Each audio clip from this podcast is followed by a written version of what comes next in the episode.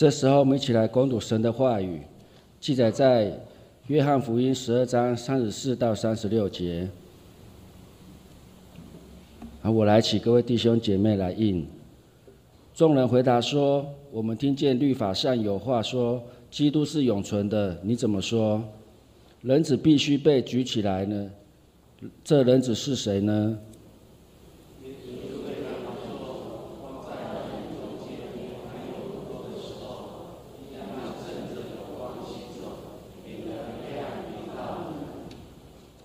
你们应当趁着有光，信从这光，使你们成为光明之子。耶稣说了这话，就离开他们，隐藏了。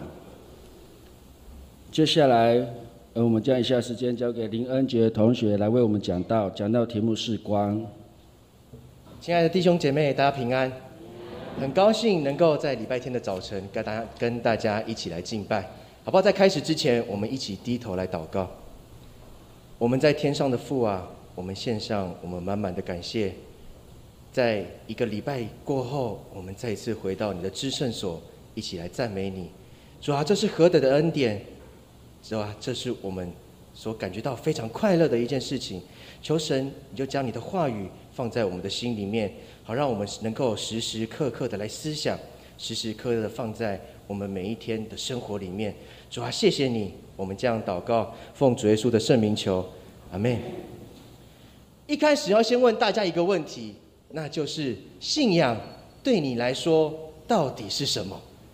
有些人把信仰当成是一个物品，就像很像很多人很喜欢带十字架一样，对他来说，十字架代表着基督教的信仰，也代表着一个首饰，也代表着一个非常酷炫的一个东西。在一八五零年的美国，有一个小朋友在进入学校之后，他被当作是一个非常有、非常奇怪的一个学生。为什么会这样说呢？因为这个学生有十万个为什么。他很喜欢问老师：“老师啊，为什么天会变成黑的？老师啊，为什么树叶会枯黄？老师啊，为什么？为什么？为什么？”这个老师觉得很烦了之后，他决定一件事情，那就是他认为这个学生应该不能再教下去了，所以他请这个学生的家长来到了学校。这个老师告诉这个妈妈说：“某某人某某人的妈妈，这个学生我已经没有办法再教下去了，所以要麻烦妈妈你亲自带他回家，从此之后在家里。”自己教导他吧。我们可以想象，这个妈妈她的心情一定是非常的难过了。当有人这样讲你的孩子的时候，就像一把刀割在你的心里面一样。但是我们看到这个妈妈，她有什么样的反应？这个妈妈回到家里之后，她告诉她的孩子说：“孩子啊，你既然有这么多的为什么，那你就一个一个的把这些问题写下来。写下来之后呢，当你找到答案。”我妈妈喜欢你来跟妈妈来做分享，结果这个孩子就不断的、不断的去寻找他心中很多的问号的答案。这个人长大之后，成为一个美国非常有名的人，也是全世界都知道一个人，那就是爱迪生。有一天，当爱迪生已经出名之后，记者去问他一件事情，他问他说：“爱迪生啊。”你在发明的路上，你有没有遇到什么样的困难？又或是你在发明的路上，有有没有什么时候是你想要放弃的？爱迪生回答道：“他说，我最痛苦的时候，就是人生充满着许多的问号。然而，当这些问题解决之后，对我来说，这个困难就不再是个问号，而是人生的惊叹号。”我们今天所读的经文记载在约翰福音。十二章三十四到三十六节，耶稣如何提醒我们？他说：“耶稣说，要趁着有光的时候，要离开黑暗，行在光中。”很多时候，我们常常遇到很多困难，这些困难把我们压得喘不过气来。我们不知道该如何是好，我们也忘记了还有一位神，我们可以去询问他。当我们渐渐的离神跟神的关系越来越远、越来越远了之后，我们也如同这段经文一样，我们进入到黑暗里面，我们忘记了光。而我们要怎么做呢？我们需要做的就是邀请耶稣与我们一起来同行。当耶稣与我们同行的时候，我相信我们的人生也会从许多的问号变成我们人生的惊叹号。希望透过今天这段经文，能够跟大家分享几点。第一点就是行在黑暗中。我们回到路约翰福音开始，约翰如何介绍耶稣？如何去描述耶稣这个人呢？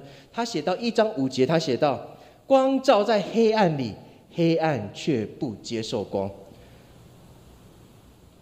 约翰很明显的、很清楚的写到：“我们不是不认识他而已哦，我们是不愿意接受耶稣基督这个光来到我们的生命里面，在我们的信仰生命过程当中。”当我们接受基督成为我们的救主的时候，我们真的有离开黑暗，奔向光明吗？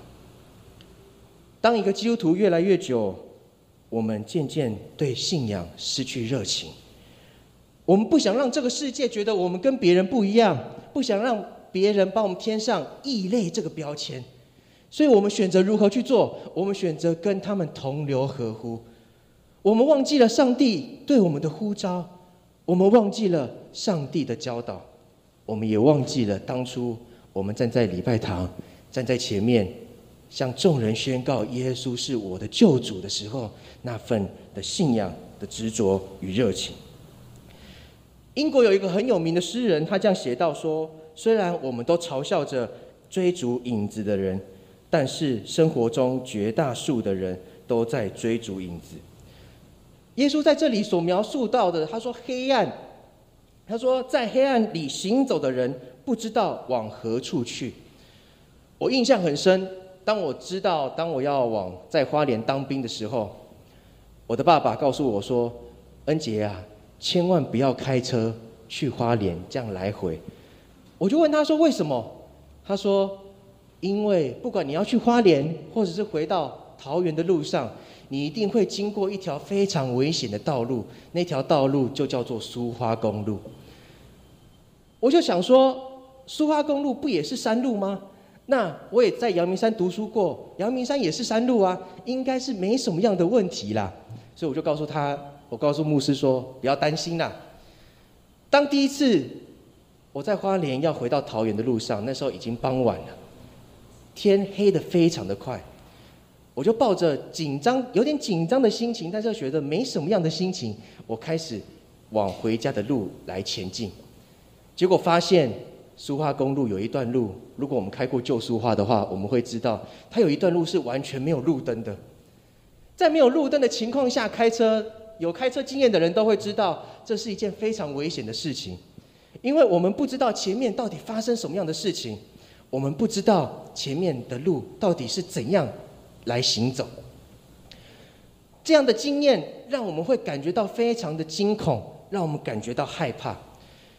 耶稣所指的黑暗，并不是说像这样一个乌漆抹黑、没有月光的晚上。耶稣要强调的是，失去光，在人生道路上面没有信仰的这个黑暗。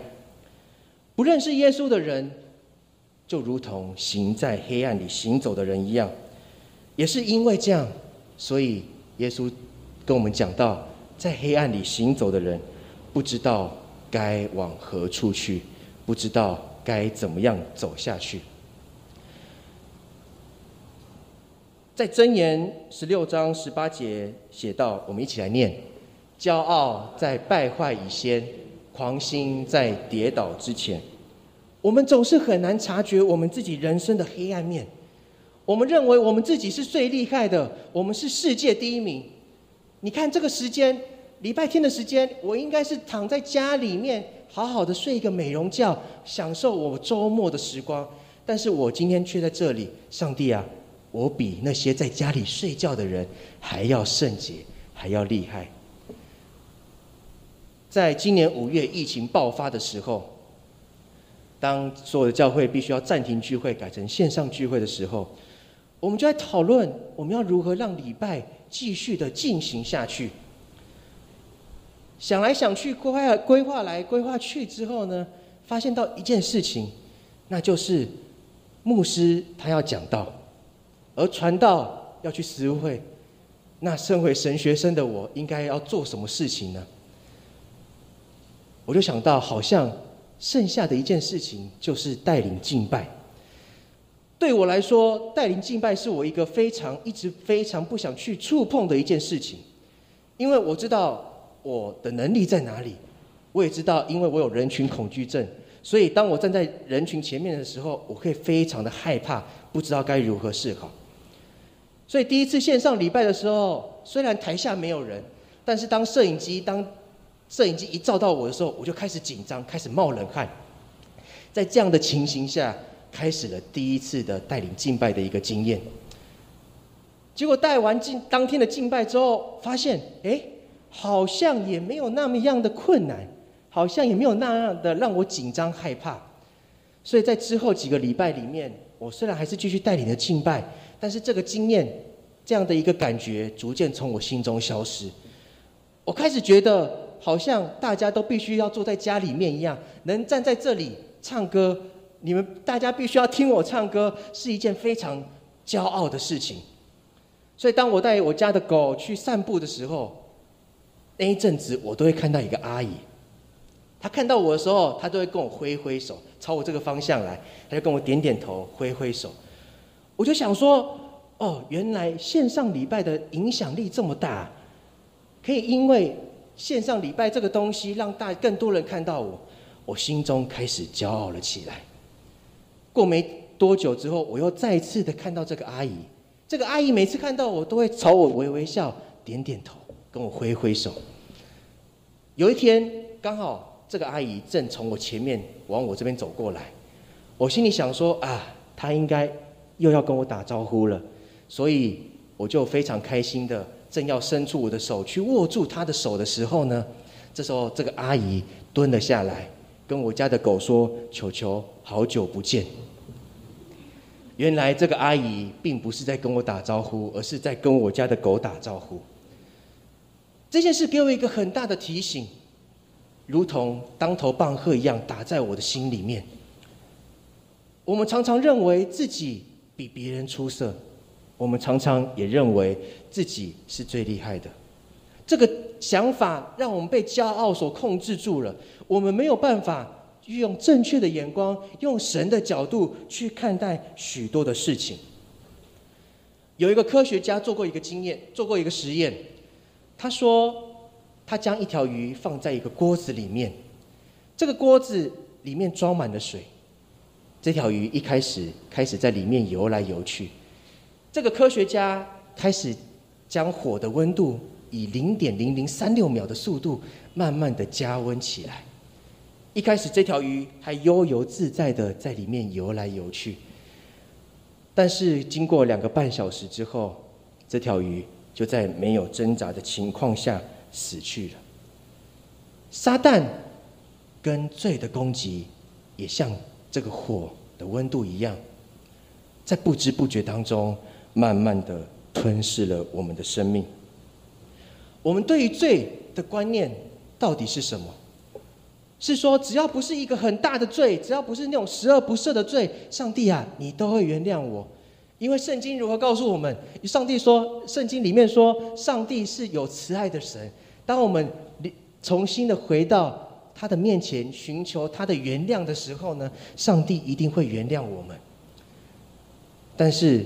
我们对这些小小的罪开始并不在意，而这些小小的罪，慢慢的随着时间累积之后，也将我们的生命慢慢的吞噬下去。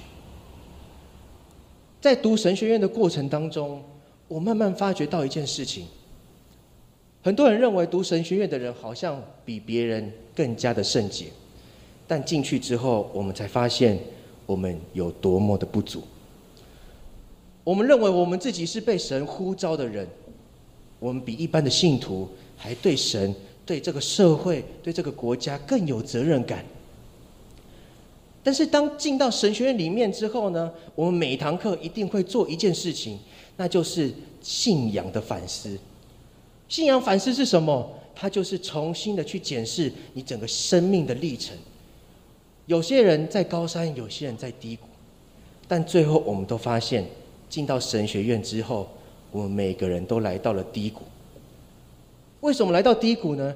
因为当我们读的越多，当我们越了解圣经、越了解上帝的时候呢，我们越来越发现，原来之前我们所作所为都不是上帝所喜悦的。这样的一个感觉，慢慢让我们开始有点觉得，好像我们是罪人，不配成为上帝的仆人。但是后来我们班在讨论的时候，我们发现了一件事情。那就是当我们越这样觉的时候呢，撒旦的攻击就越来越多。我们唯一能做的就是重新悔改到神的面前，向神来祷告。所以从那天开始之后，我们班有了一个新的决定，那就是在班会的时候，我们要进行一个全班的祷告会，将我们的全人全心重新的来到上带到上帝的面前，为着我们自己认罪悔改，来到神的面前。有时候，当我们面对许多人生的问题的时候，我们不知道该如何往前行的时候，就像一条船在大海上漂流，但是上帝的话就像岸边的灯塔一样，引领着我们回家的道路。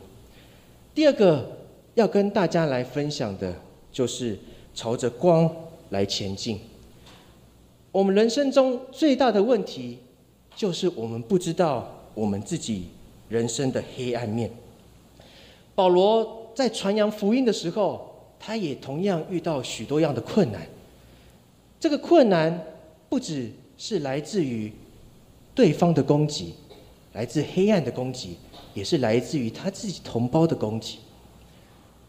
保罗在传福音的过程当中，他并没有因为这样这些攻击、这些困难来放弃。宣扬上帝的福音，相反的，他同样鼓励当时在罗马一起宣扬上帝国的信徒们。他这样跟他们鼓励到说：“你们的顺服已经传于众人，所以我为你们欢喜。但我愿意你们在善善上聪明，在恶上愚拙。赐平安的上帝快要将撒旦践踏在你们的脚下。”愿我主耶稣基督的恩常和你们同在。保罗如何鼓励当事人？他说：“你们所做的善事，不仅在罗马传开来，已经传遍到开始传遍到世界各地了。所以你们遇到的攻击一定会比之前还要来得多。但是不要害怕，因为上帝会与我们同在，耶稣会与我们同在。只要我们在善事上面我们聪明，在恶事上面我们愚拙。”上帝很快就会将撒旦践踏在我们的脚下，而我们要做的就是邀请耶稣基督来到我们的生命当中。我们今天读的约翰福音十二章，如果我们再回到一开始去看的时候，他如何描述？他描述耶稣光荣的进入耶路撒冷，光荣的进入耶路撒冷这件事情，对当时的犹太人来说是一件非常开心的事情。为什么？因为他们期盼很久的弥赛亚，他们认为是要拯救他们脱离罗马人控制的弥赛亚已经来到他们的当中。但是如果我们去考察圣经的话，我们会发现，当大家在喊着“何塞纳，何塞纳”的时候，耶稣并没有朝着罗马的军营来前进，他相反的，他来到了圣殿。去做洁净的工作。约翰福音三十五章三十六节，我们今天读的经文里面，他说：“光在你们中间还有不多的时候，应当趁着有光行走，免得黑暗临到你们。那在黑暗里行走的，不知道往何处去。你们应当趁着有光，信从这光，使你们成为光明之子。”耶稣很清楚的知道，他在这个世界上的时间已经不多了。他提醒当时的犹太人，也提醒着他背后这位已经跟随他们三年的门徒，说：“我在你们时间已经不多了，应当趁着我还与你们同在的时候，赶快离开黑暗，进入光明。很多人会问说：我们要如何做，如何行呢？我们要做的就是将耶稣基督的福音传出去，因为只有耶稣是那个世界的光，才能带领我们所有行在黑暗中行走的人，朝着光来前进。美国一个很出名的布道家叫做穆迪，他曾经在上帝的面前跟上帝这样说：“上帝啊，每一天我要带领一个人来到你的面前，向他见证你的福音。”在某一天的晚上，当穆迪要去睡觉的时候呢，他发现到啊，完了，我今天还没有向一个人介绍耶稣，所以穆迪就赶快穿起衣服冲出家门。但是那时候天色已经非常的晚了，路上根本就没有半个人。穆迪怎么找怎么找就找不到。这时候刚好有一位警察经过他旁边，他就抓着这个警察，对这个警察说：“警察，你一定要相信耶稣啊！耶稣是你的好朋友啊！耶稣是你的帮助啊！”这个警察就觉得奇怪，在大半夜的时候，有一个人。突然，一直跟你讲耶稣，耶稣，耶稣，是因为这个人喝酒醉了吗？所以他就把穆迪赶回家。在那天晚上，圣灵亲自的进入到穆这个警察的心中，向他在他心中动工。第二天早晨，这个警察跑去找穆迪说：“穆迪先生啊，你昨天对我说的话，让我非常的感动。”可不可以再介绍耶稣给我认识？于是他们一同做了一个祷告。这位警察最后也成为了耶稣基督的门徒。当我面对传福音的过程当中，很多人会认为，当我相信耶稣基督成为我生命当中的救主的时候，我的人生会一帆风顺。我也曾经这样认为，所以我和之前非常讨厌。在礼拜的时候听到见证分享这件事情，因为如果我们仔细去听的话，因为可能因为时间的关系，所以见证者他没有办法完整的分享他生命的见证，所以我把它规划成一个逻辑，那就是人生低谷，信耶稣一帆风顺；人生低谷，信耶稣一帆风顺。对我来说，好像信耶稣之后就会一帆风顺。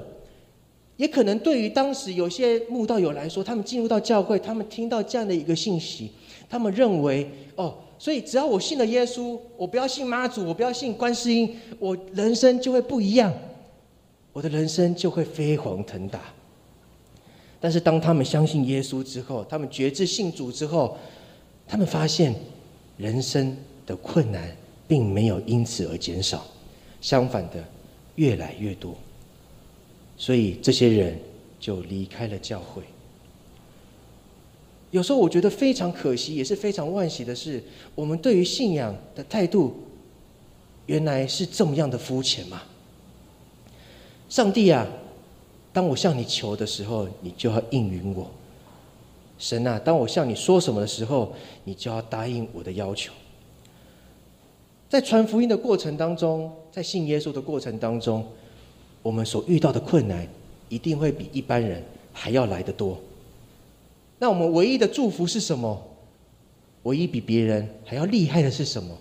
那就是我们有一位基督耶稣，一直在我们的生命当中保护着我们，陪伴着我们。上帝会赐给我们力量，也会指引我们前方的方向，让别人因着我们的生命看见我们背后的上帝。也让别人因着我们成为基督耶稣的门徒。第三点要跟大家一起来分享的，就是行在光中。我们今天所要传达、所要读的经文，不单是跟我们讲，不单是教导我们，耶稣就是那个光。更重要的是，他告诉我们要离开黑暗，行走在光中。很多基督徒会认为，我只要。去做宣扬福音的工作，那就好了。当我拿着这次的讲道片拿去给牧师看的时候，牧师看完，他只问了我两个问题。他说：“什么叫做宣扬福音？什么叫做传福音？我心里想啊，这两个东西不是一样的东西吗？传跟宣扬，在教会界里面，或是从小在教会长大的，我常常听到这两个字啊，好像也没有什么样的区别。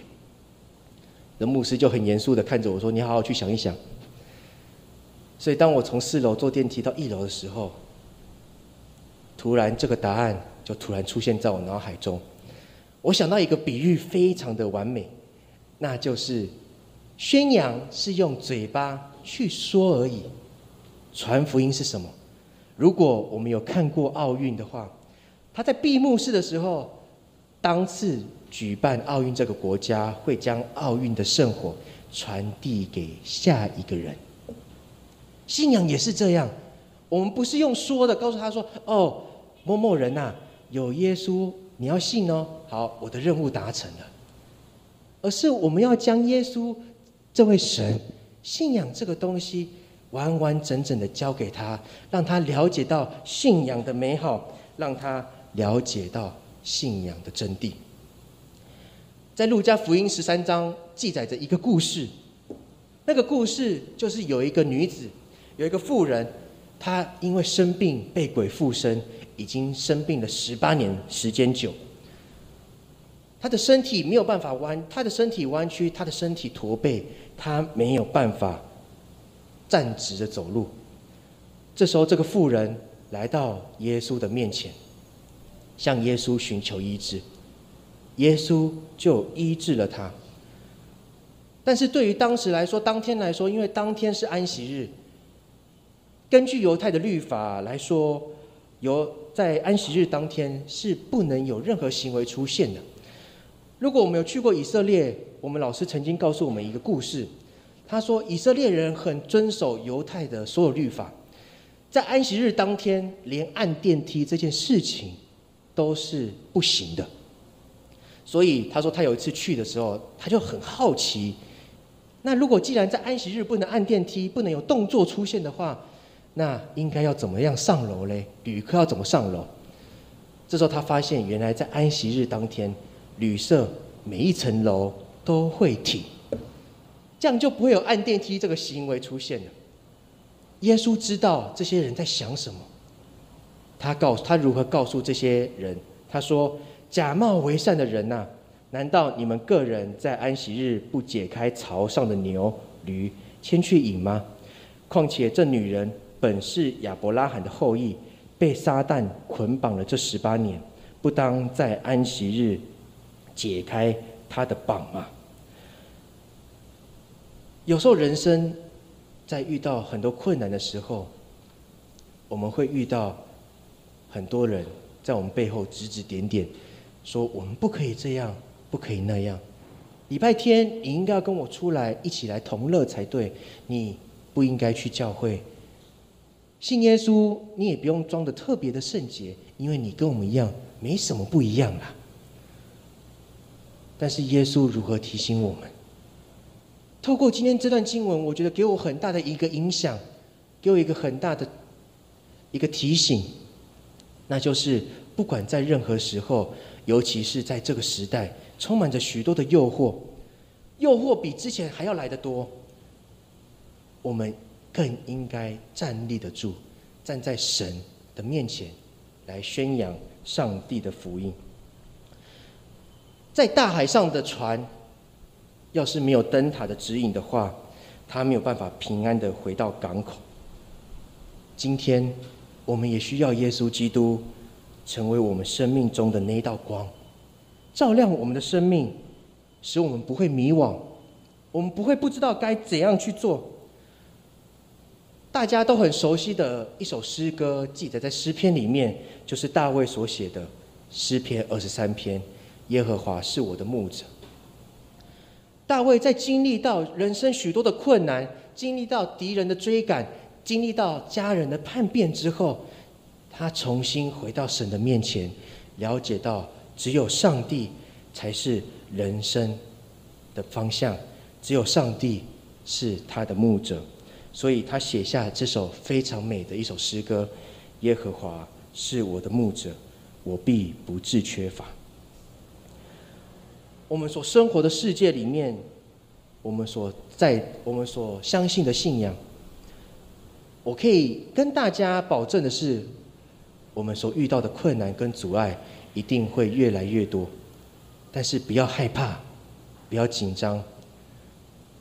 只要你相信耶稣，跟随耶稣的脚步，我们一定能够来到光里面，我们一定能够离开黑暗。不知道大家还记不记得一开始我问大家的一个问题，那就是信仰对你来说到底是什么？信仰对我来说，一开始是我爸爸的职业。因为我爸爸是个牧师，所以从小就在教会长大。我印象很深，在某一天里面，在二零一三年的暑假，我们因为要出国，所以我要去跟我阿公报备一下行程。那天不知道为什么，我跟他有一段很深的一段的对话。我就问他说：“阿公啊，啊，为什么你不叫我的大伯去当牧师嘞？”为什么要叫爸爸去当牧师？要是爸爸不去当牧师的话，他应该会有更好的发展。我阿公就告诉我说，他就叫我操普爷，操普爷，因为我跟兄弟祈祷，就是我对我跟上帝祷告说，老大在他的观念里面要接他的事业，若是再让他生一个儿子，他就要将这个儿子献给耶稣，要献给神。我就告诉他说，阿公啊，啊这样的话。那你跟萨姆尔的妈妈不也一样吗？他就突然很严肃的看着我说：“我跟萨姆的妈妈有一个很大的不一样的地方，你想想看。”我想来想去，我想到说：“ 啊，两个都是向上帝祷告要儿子嘛，有小孩嘛，有小孩之后他就献给神啊，啊，不是一样的东西吗？”他就拍了我头一下，他告诉我说：“傻孩子啊。”萨姆的妈妈是女生，我是男生。然后我就问他说：“阿公啊，那你的宝贝到底是什么？”我阿公是个非常节俭的人，他常常舍不得用很多很好的东西，所以他那天他突然跟我介绍起他的茶壶、他的茶叶，说这边是来自于哪里的茶叶，来自于哪里的茶壶。然后我就开玩笑的跟他说：“那阿公啊，你留这些东西，你有这些东西，你这么多宝贝，那你有什么宝贝要给我？”他就告诉我说：“有啊，我有留两个东两个字的宝贝要给你。”我心里跑出第一个想法是：现金还是支票？可能我比较世俗一点，但是他告诉我说：“从你出生的时候，我就已经决定要把这个东西交给你了。”我说：“阿公是什么？”钱的话我可以收，啊，支票的话我可能要问一下怎么用。他告诉我说，我留下一个东西，那个东西很漂亮，你一生都不会忘记的。我说到底是什么？你赶快给我好了。他告诉我说，就是信仰。我的爷爷将信仰传给我爸爸，我的爸爸将信仰传给我。我们要将信仰传给谁嘞？在面对敬拜团在重新组成的过程当中，我开始发现一件事情，那就是对这些小朋友来说，他们礼每个礼拜都上台来弹奏乐器，但是发现到他们对于信仰这个东西，好像不知道是什么，他们不知道为什么而弹，他们不知道为什么而唱，他们认为这个东西就是我爸爸妈妈叫我来的，好像我不来。好像会对不起爸爸妈妈，会觉得身体好像哪里怪怪的，所以我要来到教会里面。我们到底留下什么给我们的下一代？我们到底留下什么给我们周遭的人呢？信仰这个东西非常的漂亮。如果我们重新经历到它之后，我们会经历到一个非常困难、非常让你觉得痛苦的一件事情，就是我们必须要在神的面前重新。打碎我们的人生，在打碎的过程当中，非常的苦，非常的难受。但是同时，上帝也在跟帮助我们，跟着我们一起重新的拼凑我们那缺乏的生命。若是我们不知道该怎么办的时候，诗篇一百一十九篇一百零五节，我们一起来念：你的话是我脚前的灯，是我路上的光。不要害怕，不要紧张。就像我现在站在这边，我虽然跟大家说不要害怕，不要紧张，但其实我非常的紧张。对我们每个人来说，信仰的美好不应该是我们自己来分享、自己来独享而已，我们更应该将这个美好的东西传递给我们周遭所有的人，如同今天的经文一样，离开黑暗，进入到光明，不是我们一个人的责任而已，也不是我们一个人的事情而已，而是要呼朋引伴，让大家能够离开黑暗。进入到光明里面，我们一起来祷告。亲爱的上主啊，我们感谢你，感谢你将耶稣基督这个光照亮到我们的生命里面。主啊，我们何等的不配，但你却拣选我们成为你的儿女，这件事情是多么有福气的一件事情。主要让我们能够每一天。不断的重新思考，也重新的悔改，来到神你的面前，承认我们的不足，承认我们的软弱。在这样一个过程当中，我们非常的痛苦，主要我们根本不知道该怎么办。但是我相信，我们相信，只要我们持续的向你祷告，向你来恳求，神，你必会照亮我们的生命，用你的光照亮。这个黑暗的地方，主啊，谢谢你，谢谢你让，谢谢你如此的爱我们，我们将祷告奉主耶稣的圣名求。